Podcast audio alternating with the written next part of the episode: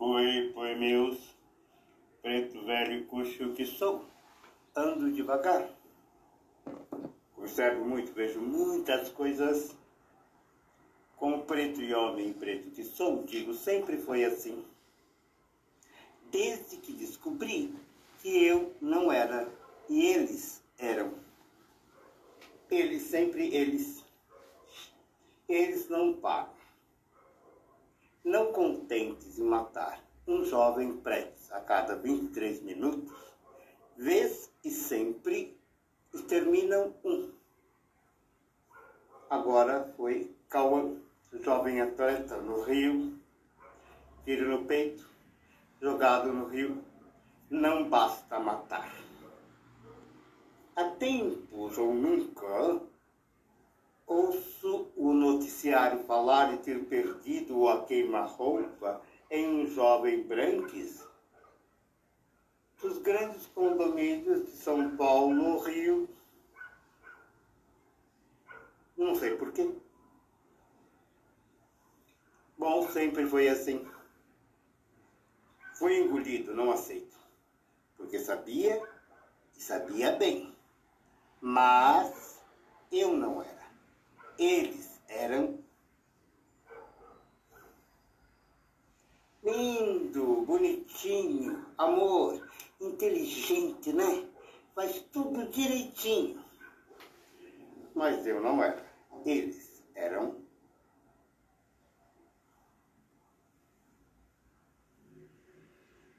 Para desgosto de alguns, eu estava na casa grande outros nos corredores, na cozinha, no, no serviço dos papéis, mas também não eram. Eles eram. Sabíamos, sabíamos muito, eles não. Mas não éramos. Eles eram. Na senzala gourmetizada a partir da pseudo-abolição, sempre foi assim. Sutileza e discrição. Lindinho, bonitinho. Até que começaram os tiros, sabe? Quantos neguinho metido a besta, quem ele pensa que é, ficou-lhes entalado na garganta. Porque eu falava, berrava, xingava, esperneava. Eles condescendiam por quê? Porque eles eram e eu não era. Quantos inteligente, lindinho, coisa fofa, mas ao virar as costas, jogavam meu trabalho no lixo. Eu não era, eles eram. Quantos, que elegante, que bom gosto, mas pros regabofes nós, da senzala gourmetizada, ficávamos de fora. Aqui não, né? Já deu, aqui não. Eles eram e nós não éramos. Eles todos euros cristãos e pretes embranquecidos. Nós não éramos, eles eram. Supremacistas acríticos medíocres, beirando a ignorância e a cegueira. Mas éramos latinos. Eles que eram, não sabiam. Mijávamos na sua água e eles gostavam. Quem é preto, quem é preto, não preto embranquecido para não sofrer, para sobreviver, sabe o que eu estou falando, sabe do que eu falo e para quem eu falo. Latino sem jamais deixar de ser boçal. Conceito de preto velho. Adorei as almas. Saravá. Axé a todos. E babamiexu.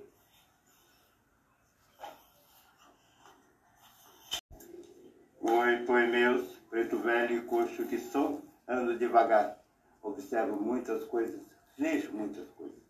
Também leio algumas coisas. Só para constar, vou ler um trecho. Lima Barreto, diferentemente de Cruz de Souza, desenvolveu sua obra numa linguagem viva, quase tão livre como falar do povo. E desdenhou aqueles escritores que se auto-encarceravam aos rigores gramaticais e estilísticos da língua portuguesa usada pelos acadêmicos do Brasil ou de além-mar, como foi o caso de um Machado de Assis, outro notável fenômeno de assimilação cultural. Retratou em seus escritos principalmente o ambiente e pessoas da classe média branca, com seus temas, interesses e personagens estranhos ao negro, ou onde este só poderia infiltrar como elemento decorativo. Machado de Assis, descendente de africano, fundador da Academia Brasileira de Letras, se obrigava a se exprimir num português acadêmico do melhor estilo. O reconhecimento e ascensão social que perseguiu impuseram a Machado um ônus cujo peso ele talvez nem sentisse. Não manteve apenas fidelidade aos padrões e estilos metropolitanos. A rendição de Machado foi tão extrema a ponto de transformá-lo num verdadeiro mestre que aperfeiçoou, enriqueceu e expandiu a língua portuguesa utilizada na criação artística, tanto no Brasil quanto em Portugal. Abdias Nascimento, em O Genocídio do Negro Brasileiro página 157. Sou brasileiro, nunca saí daqui, máximo que fiz foi andar por alguns lugares internos do Brasil, sempre entrando pelas portas dos fundos. Em Minas, entrei pelo sertão, na década de 70. No Rio, entrei por Angra, na década de 70, né, já começava a especulação imobiliária triste, né? No Distrito Federal entrei pela periferia à época, Taguatinga. Por tudo isso, não deveria me indignar por nada, ou com nada. Mas a gente sempre se assusta. Descobri esses dias, não é? Com assombro, que aquelas pessoas que pertence àquela casa onde ninguém faz nada e todos são imortais, casa esta, né, como acabei de ler, fundada por Machado de Assis, o escritor não negro, embranquecido, no meu entender. Pois bem, recebe uma média de 10 mil reais por mês, 3 mil fixos né, pelo comparecimento semanal. Já das terças, 800 reais. Reunião de quinta, mil reais. Para tomar café e trocar meia dúzia de palavras. Ou melhor, tomar chá e trocar meia dúzia de palavras. Além dos chás, não é? Eventualmente fazem palestras e debates. Correio Brasiliense Portal UOL. Ainda bem que esse dinheiro não é público, mas só faltava. Mesmo assim, é absurdo nesse país da fome.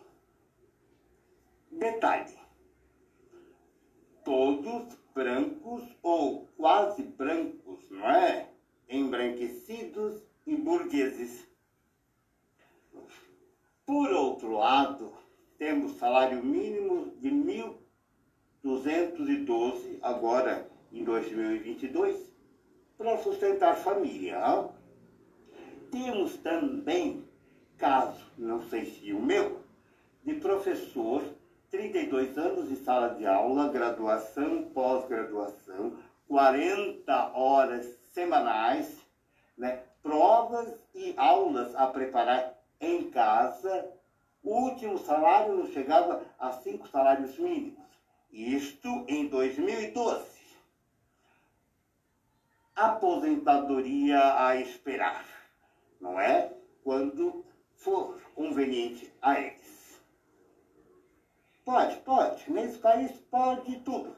Até 30 mil cidadãos em situação de rua na cidade mais rica do país, São Paulo.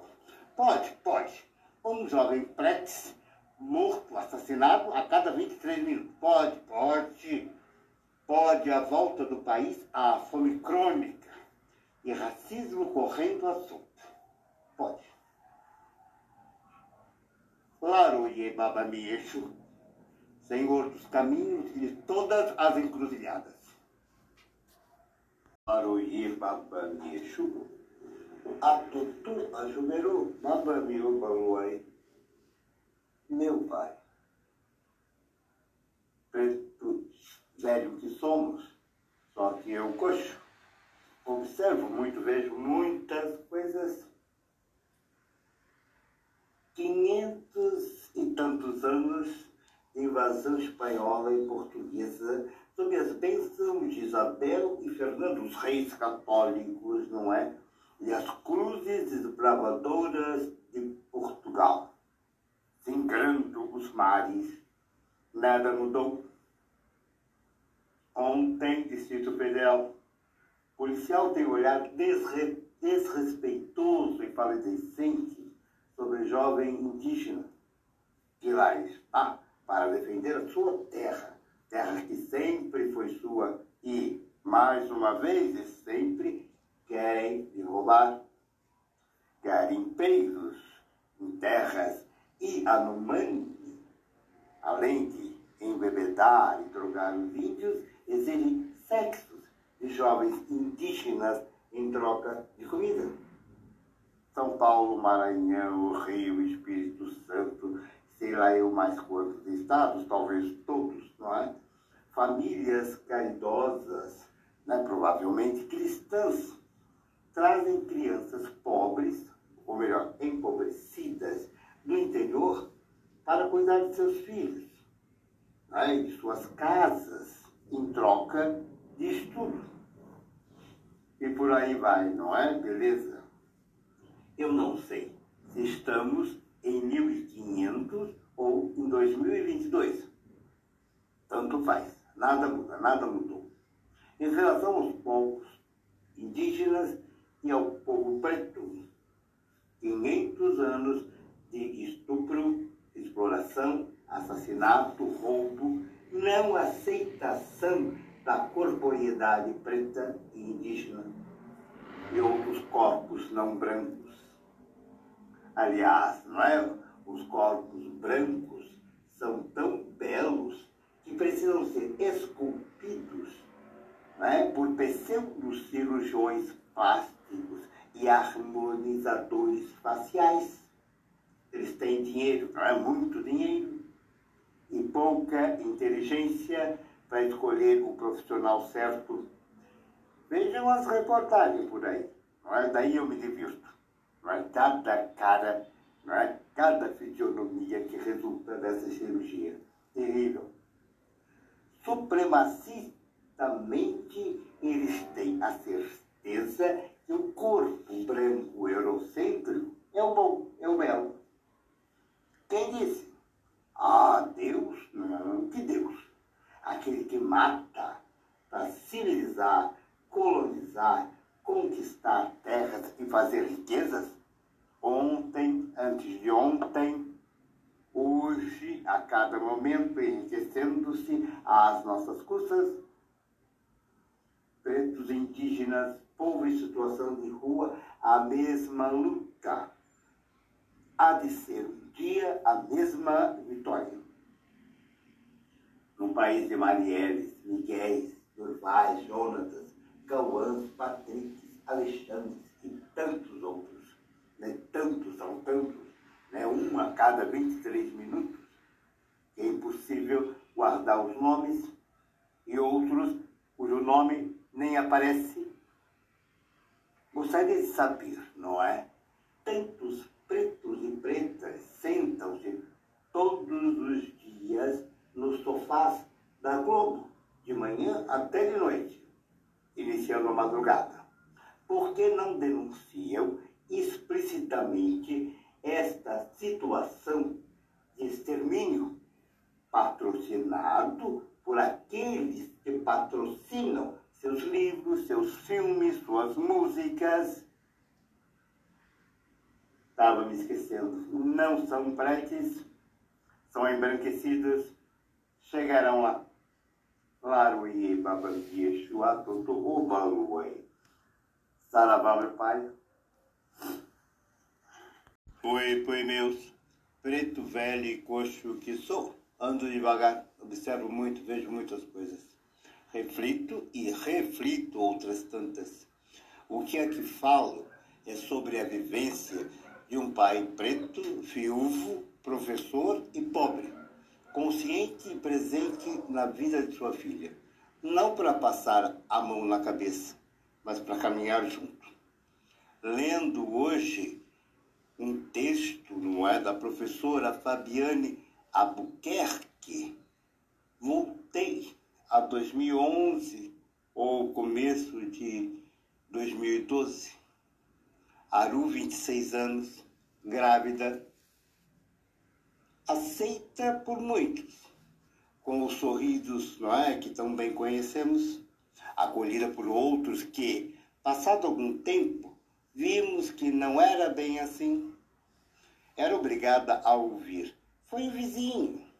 Foi na faculdade, USP, sabe como é que é? Aguentou tudo. Forte e consciente, escreveu-me.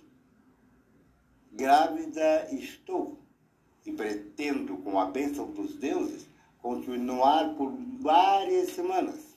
Beijos, Aru, 30 de novembro de 2011, quarta-feira.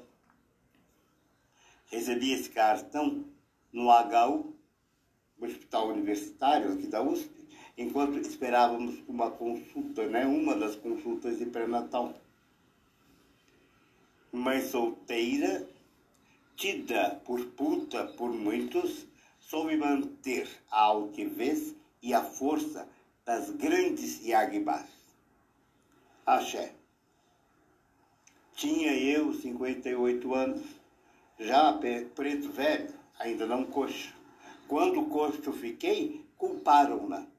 Estúpidos, como preto, como homem preto, como pai preto, recebi com alegria a decisão da mulher que veio da mistura de Luina fez jus à mãe, mulher lutadora, firme, forte e decidida, cuja memória viva sempre esteve presente entre nós. Agradeço, não é eu, agradeço aos orixás que não me deixaram embranquecer para não sofrer, para sobreviver. Se assim tivesse sido, talvez minha atitude seria outra, como só em ser as atitudes machistas da branquitude acrítica e da pretitude embranquecida. Salve Antônio, nosso Ogunzinho, Ogunhe Pataguri. Claro, e a hora e o. Se quiserem e puderem, leia o texto não é? Da professora Fabiane Albuquerque. Está na bio de sua página.